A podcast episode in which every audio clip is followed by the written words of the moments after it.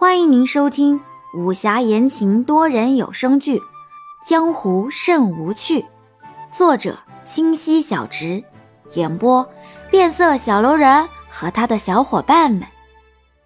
第四十四集，马车晃晃悠悠的走了一日，清水发现广信兰脸色愈发难看，路遇茶肆便停了马车，让众人歇息。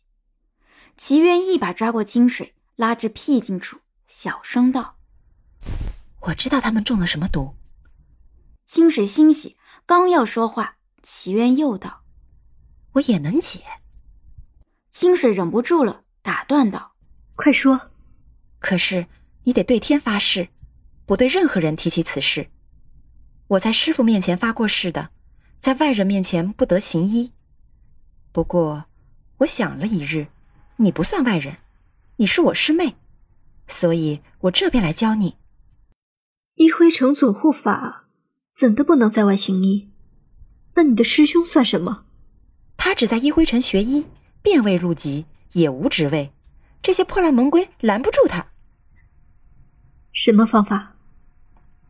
他们这毒看似与广寒泻的寒心香一样，但完全是两种毒。哎呀，先不解释这些了。我在车上偷偷写好了这个方子，你拿去用。嗯，就说是我师兄留下的，反正都是死马当活马医，看看可不可一试。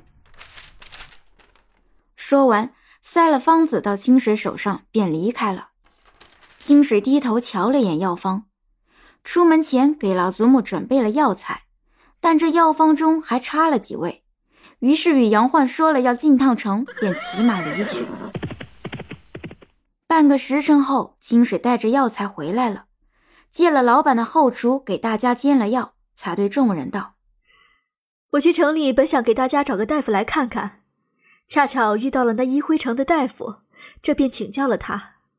好在这人啊，也不是一个滥竽充数的，听我这一说，便猜到中了毒，还给了药方。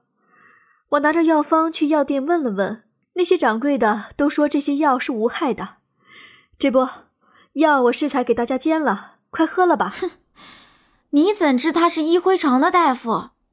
这年头，挂羊头卖狗肉可是层出不穷。这个我最清楚不过了。清水，你且说来听听，此人样貌如何？有甚特征？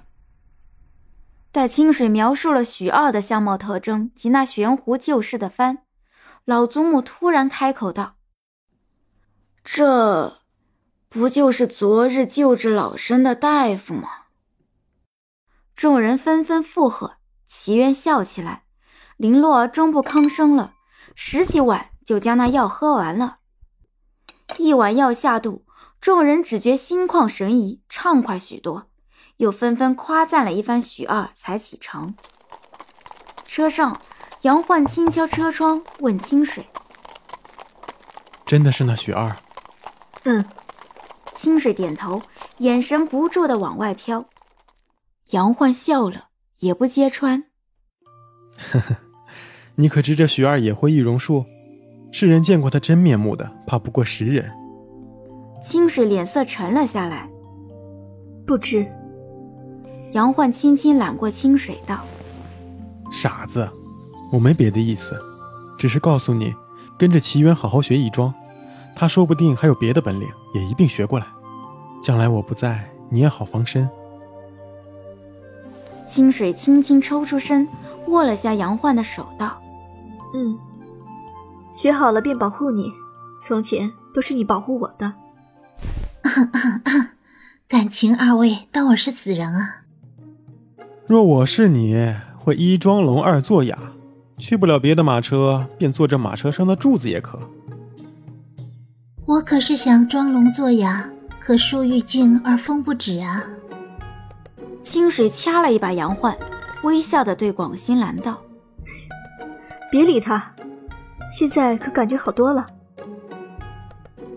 嗯，好多了。你晚些时候把药方给我瞧瞧。”“好。”说完，清水与广心兰专心研究起药方来。一人车内。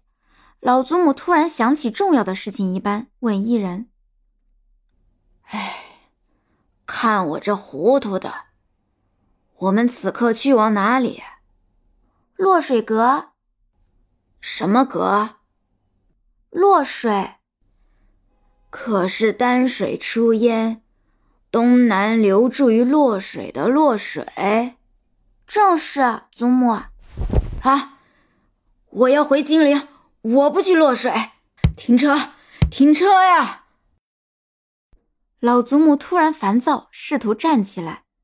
秦鹤忙安抚道：“哎呀，姑姑莫急，落水阁与我风波门自古便是同盟，素来是止水盟松，不会加害于我风波门的。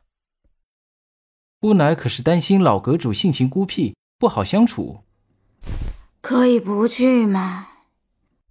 姑姑。”如今那恶人仍然逍遥在外，我等实在无其他去处啊。伊人，把你那面纱找出来给祖母戴上。本集已播讲完毕，喜欢请右上角点击订阅关注哦。